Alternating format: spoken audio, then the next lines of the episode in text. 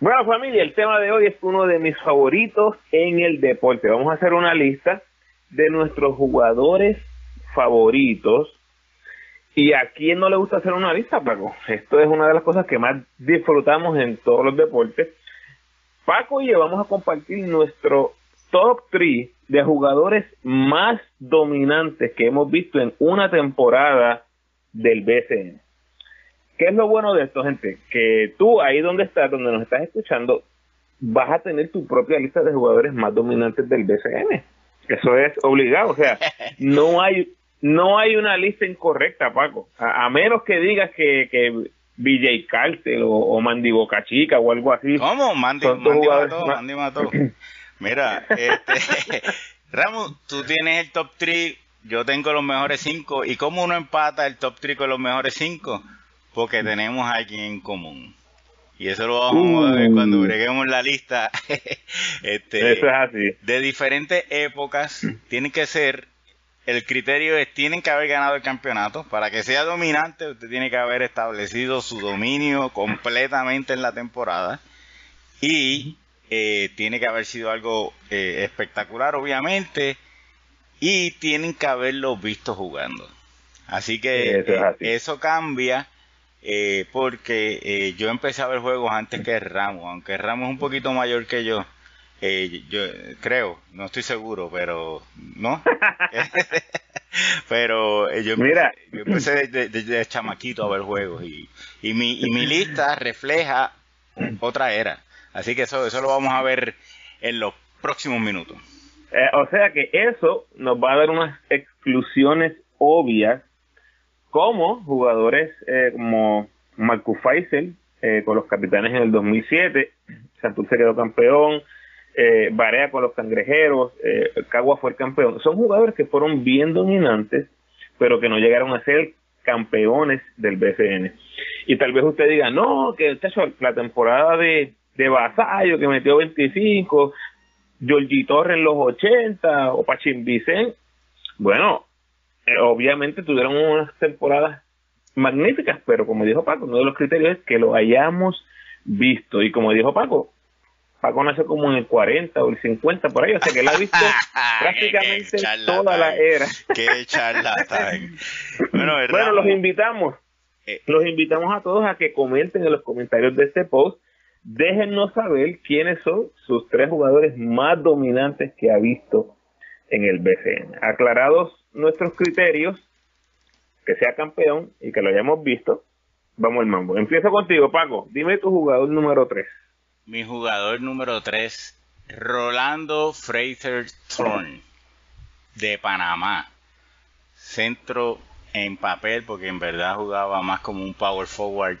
6'7 de estatura, 220 libras de peso. Y en el 1986 dominó la liga. Eh, para que tenga una idea de Rolando Fraser, piensen una combinación entre Kevin Durant y Tim Duncan. Ese era el juego de, Rolando Fraser.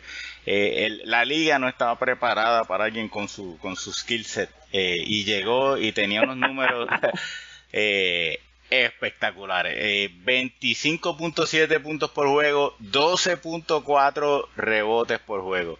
Usted no va a ver a nadie hoy en día con esos números. Eh, dominó la liga, eh, su, su sidekick era Cachorro Santiago y los polluelos eh, le dieron ese campeonato que, que, ese pueblo se disfrutó increíblemente. Estaba Willy Meléndez también en el equipo, pero Rolando Fraser era, era todo en ese equipo. Era, era la pieza más importante en su ofensiva, reboteaba. Por ciento de campo 62%, o sea que era, era un arma mortal eh, y, realmente una de las temporadas más dominantes que haya visto Rolando Fraser. Paco, el único campeonato de los polluelos en la historia de la franquicia.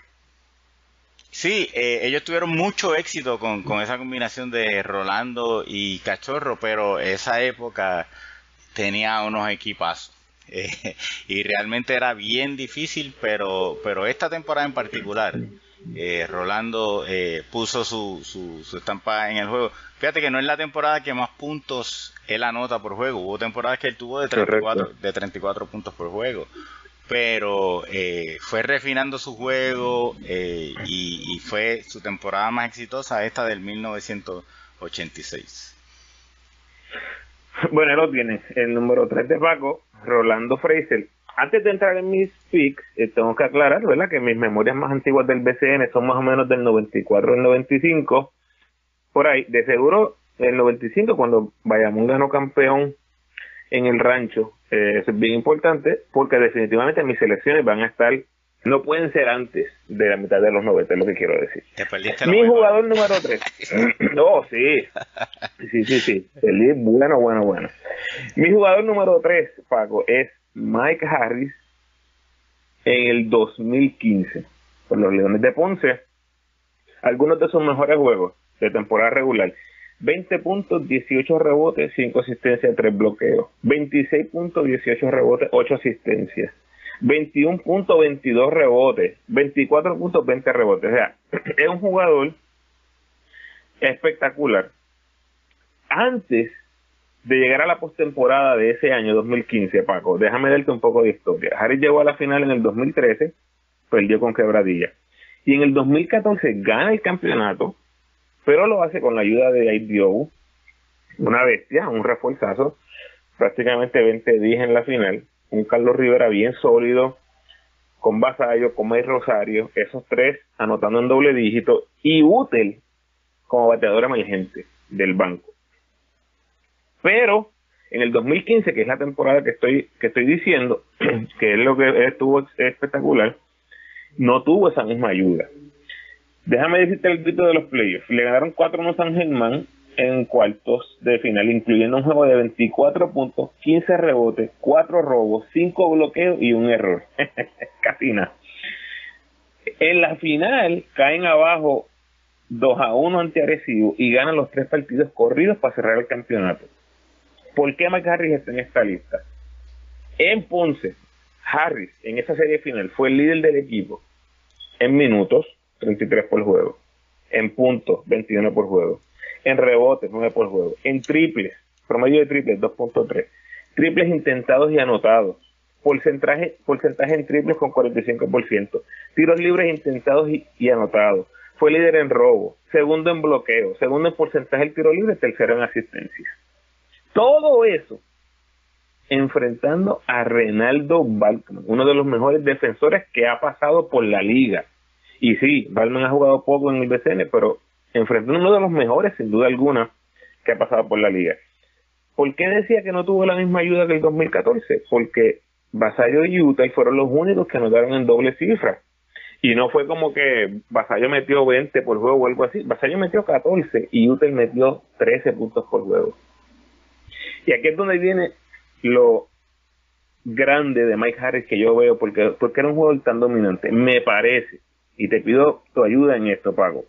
Me parece que Harris es el primer jugador en la historia del BCN que legítimamente podía jugar las cinco posiciones. Él podía bajar el balón.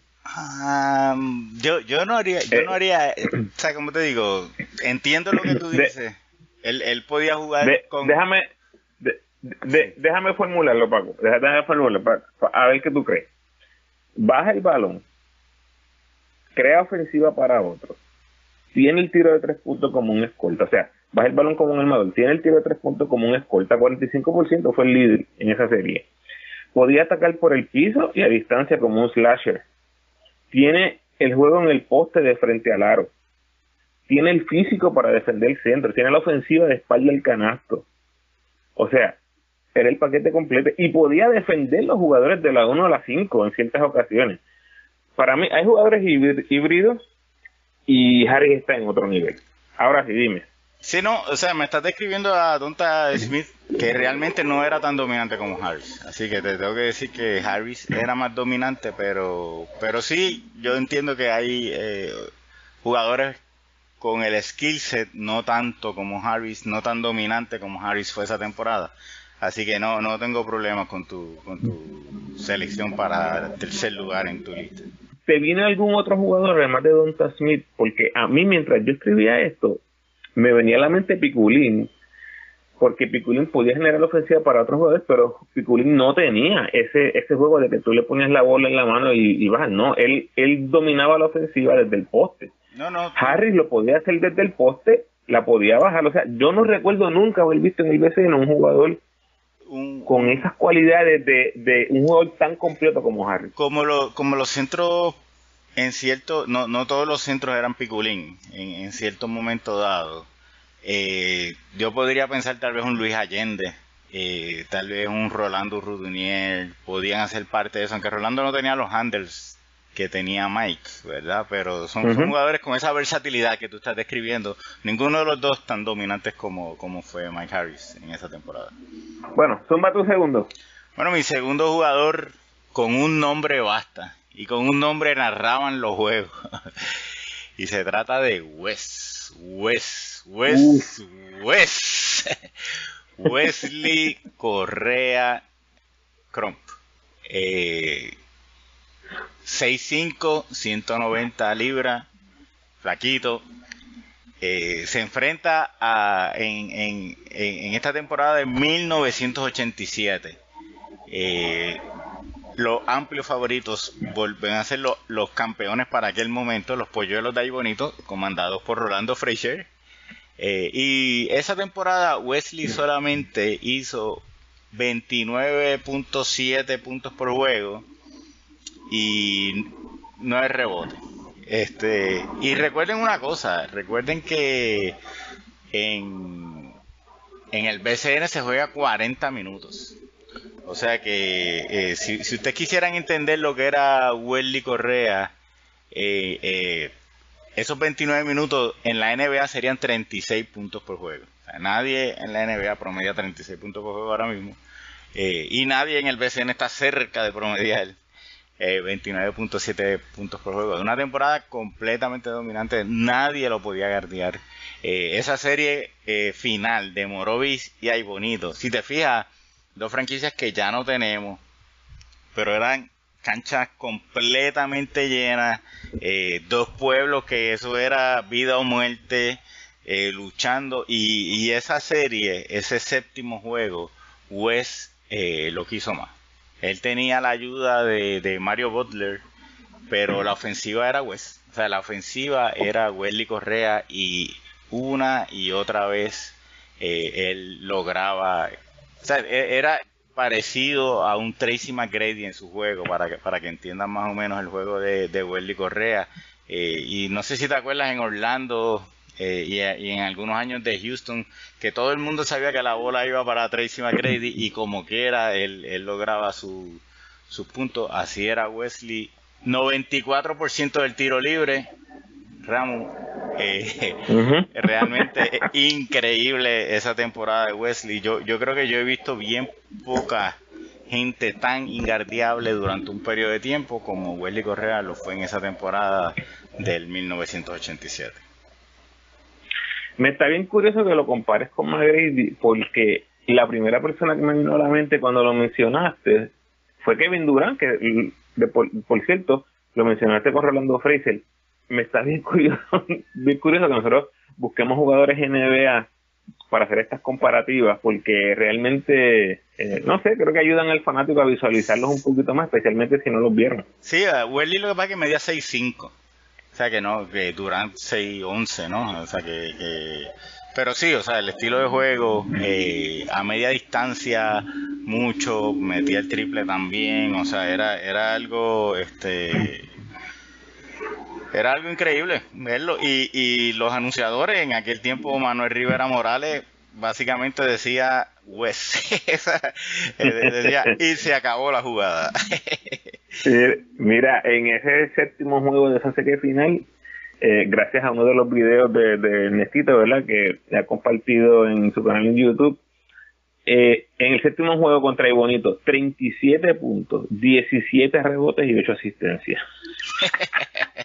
en un séptimo juego, en cancha neutral abarrotada, con la presión full, o sea, y, el, el dominio absoluto y se llevó el MVP porque eh, si, si hubiera un segundo lugar para el MVP se lo llevaba también. Este. pero no, realmente dominante completamente Wesley. Eh, y como menciona Ramos, ese séptimo juego está en el, en el, en el canal de YouTube de Ernesto Díaz González, que lo pueden ver allí si tienen curiosidad de ver a Wesley en acción. Bueno, Ramos, ¿y a quién, tú tienes, a quién tú tienes en, en tu segunda posición para eh, las temporadas más dominantes en el BCN? Ay, ay, ay, aquí es que me van a caer chinches a mí. Bueno, Eddie Casiano, 1997. ¿Cómo? En el 97, ok.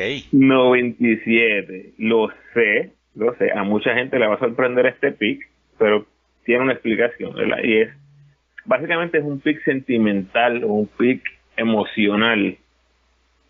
Eh, básicamente, Paco, Eddie Casiano fue el primer jugador que yo vi como una superestrella, así de simple.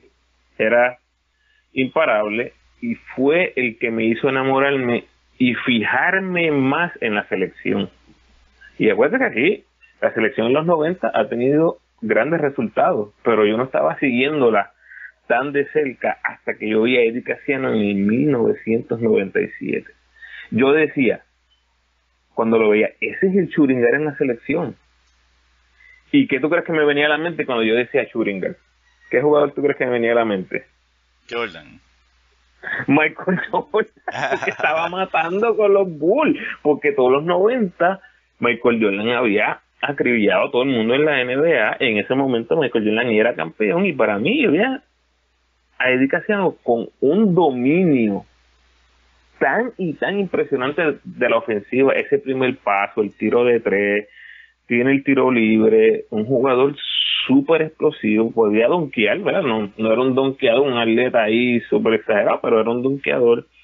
Y, y, y no, yo sé que Casiano no era un jugador dominante en la defensa, no lo era, pero ofensivamente, Paco, no había nadie ni remotamente cerca que pudiera defenderlo.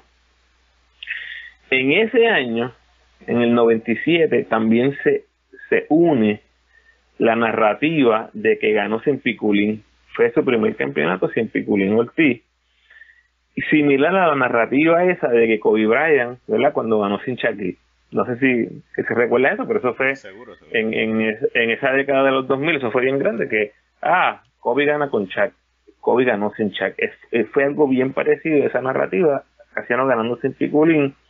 Y tengo que hacer una confesión, cuando nosotros empezamos a hablar de hacer este, este podcast, esta lista, eh, yo no había visto los números de su carrera, o sea, yo puedo estar ciego sin números, sin ver números de nadie. Y a mí me dicen quiénes son los jugadores, tus jugadores favoritos o más dominantes en el BCN. Y yo voy directo, Eddie Casiano del 97. Y lo que yo vi fue, fue otro nivel. Nunca había visto un jugador tan dominante en baloncesto. En ese año, Pago, quedó MVP, que de nuevo no, no sabía, que después lo investigué, quedó MVP. 27 puntos, 3 rebotes, 4 asistencias, 42% triple, 84% del tiro libre. Tuvo nuevos, 9 juegos de 40 o más puntos. En los playoffs, barrió a los Brujos 4-0. Le ganó a los Piratas en 7 juegos en la semifinal y barrieron a los Gigantes de Carolina 4 0. En esa final tuvo un juego de 42 puntos, promedió 30 puntos por juego y no falló un tiro libre, Paco, de 29-29 en el tiro libre en la final de eh, no sé si el hecho de que era zurdo también era, algo bien diferente de lo que estábamos acostumbrados a ver. Eh, para mí, o sea, yo voy a, me van a criticar este pick porque hay otros jugadores que también han, sido más dominantes y los puedo entender, pero para mí, para el ramo, lo que significó ese, ese, ese jugador, ese momento en el 97, tengo que ponerlo en esta lista, Eddie Casiano. No, completamente dominante y, y, y realmente se, se tradujo a muchas cosas más. Eh, tanto para él como para su equipo. O sea, eh, ya, ya, por ejemplo, estas finales 4 a 0 desde el 2005 no vemos una. O sea que no son, no son tan comunes, ¿verdad? El, el, dominio de un jugador eh, completamente en los playoffs ya, ya no se ve ya no se ve como antes y realmente eh, lo logró en el 97 una de las temporadas más eh, grandes históricamente Mira, y quiero ser justo, Paco, con, con la fanaticada de, de los gigantes, porque estoy seguro que alguien nos va a comentar algo por ahí. Carolina no estaba full power en esa final. No recuerdo exactamente qué fue lo que pasó, ni el nombre del refuerzo. Me parece que era Steve Rich o algo parecido. El refuerzo de ellos que jugaba centro abandonó el equipo. Abandonó el equipo, me parece que fue en la misma final, no, no recuerdo si fue falta de pago o algo así, pero San Germán estaba completo, con dos refuerzazos como Draper y, Antonio Watson en ese momento. Eh, abusaron, abusaron de los gigantes, pero la realidad es que todos los que estaban encargados para defender a Eddie Casiano, nadie pudo hacer nada. Y fue, fue espectacular, en verdad fue espectacular. Y de ahí en adelante yo he sido fanático full de la selección.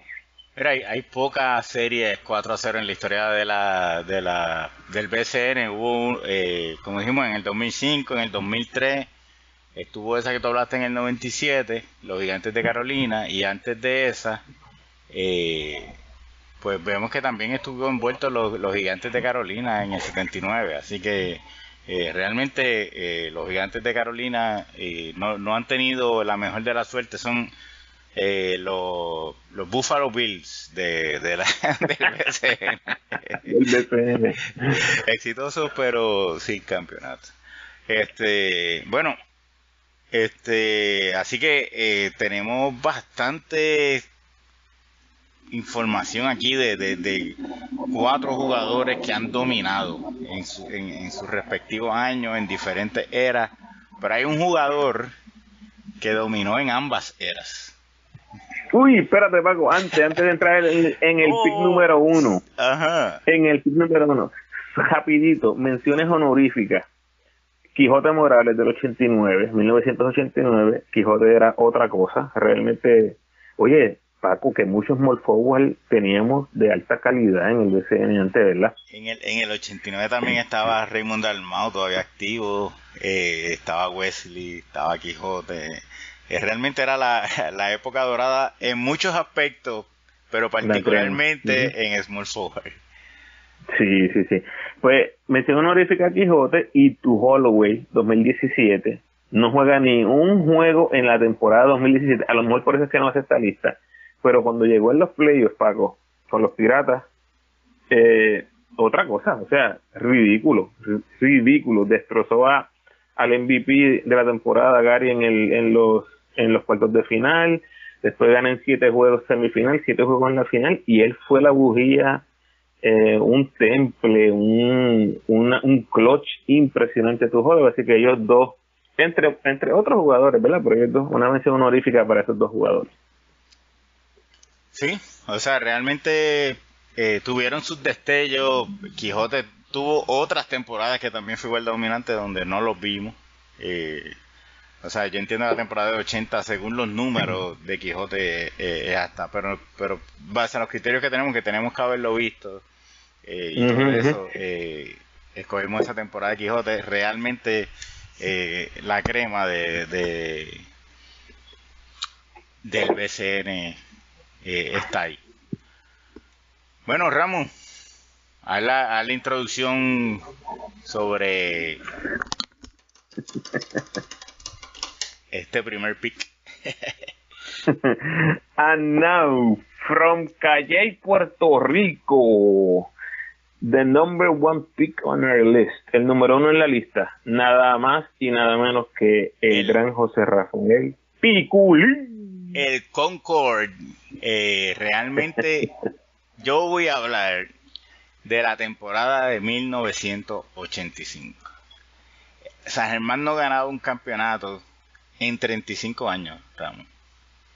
Armandito Torre eh, empieza a preparar su equipo, trae a Flor Meléndez a dirigir el equipo, Tito Malcolm, pero está este jovencito eh, centro que, que había mostrado mucho destello en años anteriores, pero ese año en particular lo llevó a conseguir su primer campeonato en 35 años. 25 puntos por juego, 14 rebotes por juego, por ciento de campo 61%, dominando el juego en todas las facetas, era la bujía, era... Acuérdate que aquella época era una época donde existían los, los Diego Meléndez, era una época, Con 21 años, con 21 años. 21 años y se jugaba rudo. O sea que, que si tú eras el mejor jugador de un equipo, tú ibas a, iban a, buscarte y iban a azotarte, iban a buscar. Iban a sentir el golpe. Sí, iban, eh, entonces pues obviamente pues San Germán tenía jugadores que su labor era proteger a Piculín y el otro equipo tenía jugadores que su labor era ese golpear a Piculín, así que eh, para aquella época dominar como Piculín dominó con la con la presión que tenía de toda la ciudad. O sea, eh, San Germán es un pueblo de baloncesto. O sea, que cada municipio tiene su deporte, como que, o sea, Yauco voleibol, Naranjito voleibol, eh, si tú vas a Junco, doble A, ¿verdad? Eh, San Germán es baloncesto. Y, y estar 35 años, esa, esa gente tenía una sed, una presión que sentían. Y realmente esa temporada de Piculín eh, yo te digo que fue de las más dominantes. Creo que fue el primer campeonato de Flor en el, en el, en el BCN. Eh, completamente espectacular. Así que ese, ese sería para mí el número uno en esa época. Y resulta, Raúl, que ¿quién es el número uno para ti? Piculín Ortiz, pero para mí, en el 85 yo tenía cuatro añitos, yo era un bebé. Ya tú tenías como 25 años. En el 85, yo tenía tres, pero ya yo voy a baloncesto. Mira, yo tengo Piculín, la dinastía cangrejera, el tetracampeonato. Lo sé, lo sé que estoy haciendo trampa, pero aquí está la evidencia. Escucha esto, Paco. 98, 99, 2000 y 2001 estos fueron sus números. 19 puntos, 13 rebotes, 4 asistencias, 61% de campo. 99, ese fue el 98, el 99, 21 puntos, 10 rebotes, 3 asistencias, 61% de campo. 2000, 18 puntos, 9 rebotes, 3 asistencias, 58% de campo. 2001, 20 puntos, 10 rebotes, 3 asistencias, 58% de campo. Es absurdo ver la variabilidad, porque no existe, Paco. Fue una constante de sus años de vida, 24 años, 35, 36, 37. Dominio absoluto del BCN en una época donde ya él no estaba en su pico como jugador. En esos años, 98, le barre la serie 4 a 0 a Ponce en el 98. En el 2001 le barre la, la serie final a Bayamón 4 a 0. Para mí, el pico era otra cosa, porque desde la perspectiva nativa, mirando con el lente de fanático boricua, no había refuerzo que pidiera con pico. Paco, a todos se los comía vivos, refuerzos, hombres grandes nativos, no había respuesta para Piculín. Era un excelente pasador. No era tirador de tres, pero de vez en cuando metía el triple y dolía muchísimo, imagínate el dominio del juego desde el poste era impresionante. Como te hablé anteriormente, creaba ofensiva para él, ese famoso tiro por la tablita, y para sus compañeros cuando lo doblaban era un excelente pasador. Podía coger el rebote y empezar el ataque en transición. Era una maravilla. El dominio era absoluto y sí, jugó con grandes jugadores, jugó con Guayacán, jugó con Arroyo, jugó con Rolando, jugó con refuerzos, eh, el grandísimo Julio Toro estaba al mando, pero el ancla de esos equipos era Piculín. Ni Guayacán, ni Arroyo, con todo el respeto, hubieran sido tan efectivos en el BCN sin Piculín. Y quién sabe, Paco, si Piculín tuvo un efecto directo en que Carlos Arroyo llegase a la NBA. Eso tal vez es tema para otro podcast, pero los tentáculos del pico e, era algo tan impresionante ver cómo él impactaba todas las áreas del juego. A veces hasta simplemente con un juego de 15 puntos, 10 rebotes, 4 asistencias, era impresionante el piculín. De todo el que sabe de la historia sabe que en el 2003 vuelven a ganar el campeonato, los, cangrejeros, Y el chiste aquí en todo esto es que Piculín ganó MVP en el 2002. el único año que, que los cangrejeros no ganaron el campeonato entre esa, esos, esos años del 98 al 2003. Así que mi número uno, Piculín Ortiz, ese espacio de tiempo entre el 98 y el 2001, cuatro campeonatos consecutivos para los cangrejeros, Piculín el ancla, Piculín el jugador más dominante del BCN. Bueno, así que este cada quien tiene su lista y eso eso quiere que nos, que nos dejen en los comentarios porque usted de la misma manera que dedicación impactó a, al ramo hay jugadores que lo impactaron ustedes cuando lo vieron, ¿verdad? Así que queremos, queremos saber esos casos, de, déjenos saber, eh, comuníquense y, y, vamos a hablar sobre esto porque de aquí salen, de aquí salen más listas, Ramos, porque uno va hablando y, y, es súper interesante toda la historia del BCN en, esta época eh, que tenemos sed de deporte, eh, es bueno recordar y vivir. Influye muchísimo, Paco, en la era que tú naciste, en la era que te criaste, en la era que amaste el baloncesto. Así como tú dices que, eh, que yo era fanático de Casiano, así mismo puede haber un chamaco que lo, que lo primero que vio fue el área Ayuso, con los capitanes, por ejemplo, y se enamoró del área Ayuso y ese es su jugador, ¿entiendes? Y otro pudo haber visto a Carlos Arroyo, otro pudo haber visto, qué sé yo, tantos jugadores que han pasado por el BCN. Así que me uno a las palabras de Paco, por favor, déjenos saber su top 3, los jugadores, los mejores jugadores que usted ha visto, los mejores, los jugadores más dominantes que usted ha visto en cualquier temporada en el BCN y eh, déjenos su feedback a ver cómo nos fue a nosotros con nuestras selecciones, a ver qué creen. Bueno, Ramos, un millón de gracias. Ramos, hay Clega Award. Uh, esto es un podcast conjunto de Clecas, de Clecas y el, y el Ramopina, así que yo se lo voy a dejar al Cleca de Clecas para que nos diga cuál es el Cleck Award, seguro que sí. Mira, yo voy a dar un, un Award en otro deporte. Y yo creo, pero influye, eh, influye en todos los deportes y, y, tiene más que ver con la parte de nosotros, de, de los medios, de, la, de las transmisiones, de todo ese tipo de cosas. Eh, en estos días se hizo remotamente el draft de la NFL. ¿Verdad? Cada equipo hacía su selección. El, draft de la, de la NFL es, un maratón, son siete rondas, son 8.500 jugadores, no, no tantos, pero son un montón de jugadores. ESPN estaba transmitiendo y ellos ponen información de cada jugador. Eh, y yo creo que eh, en este caso estamos yéndonos demasiado buscando historia. Y por ejemplo, ESPN, uno de los jugadores menciona eh, que la madre de él estuvo eh, batallando contra las drogas por 14 años. Eso no es información eh, importante sobre este jugador, ¿verdad? Su, su historia.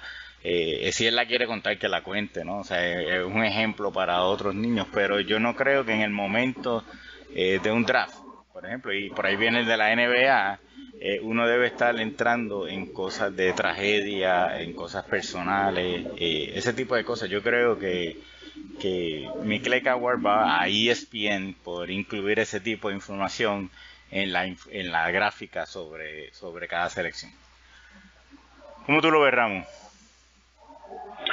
Este, está bueno, la verdad es que no sabía esa historia específicamente, pero eh, dejemos que los jugadores entonces digan su historia. A lo mejor es que él no sabía que iban a decir nada de su, no, él no situación sabía, familiar. Él no sabía y él dijo, mira, no me está malo porque mami es una campeona. Tú sabes, pero, pero para mí... Eso fue lo que le entonces, que él no sabía. Eh, pues o sea, para mí lo que leca es que, que, hay tanta información. O sea, hoy en día, tú tienes, como nosotros hemos dado información aquí de, de los jugadores, dentro del terreno. Yo no creo que hay que dar información de fuera del terreno en ese momento. Eh, donde tú lo que quieres es exaltar porque ese jugador fue seleccionado, ese tipo de cosas. Así que eh, ese, ese es mi click award. ¿Tú tienes algún click award, Ramón? Pues fíjate, ¿no? Eh, la verdad es que estoy pasándola bien chévere en la cuarentena con a esto de los Instagram Live ahora es una cosa ridícula, hay un millón de Instagram Live, los jugadores están haciendo su propio contenido, así que yo creo que yo le voy a dar un, un anticleca igual, un anticleca igual a todos los jugadores del BCN que se han propuesto crear contenido para sus seguidores. Eh, nos dan a nosotros algo que ver y la verdad que yo ahora estoy pasando eh, bastante bien dentro de todo. este, así que un anticlick web, un anticlick web para todos esos jugadores que, que han tenido la iniciativa de crear contenido en sus redes para los fanáticos. Para entretenernos, los artistas que están dando conciertos gratis, todo ese tipo de, de, todo, iniciativas, sí. Bueno, un millón de gracias Ramu por, por invitarme aquí y, y esperemos que esto haya sido del agrado de todos. Seguro, no es conjunto. Tú eres mi invitado y yo soy tu invitado. Así que, que del deporte y el Ramo Opina los esperamos por ahí en las redes sociales. Ya tú sabes cómo.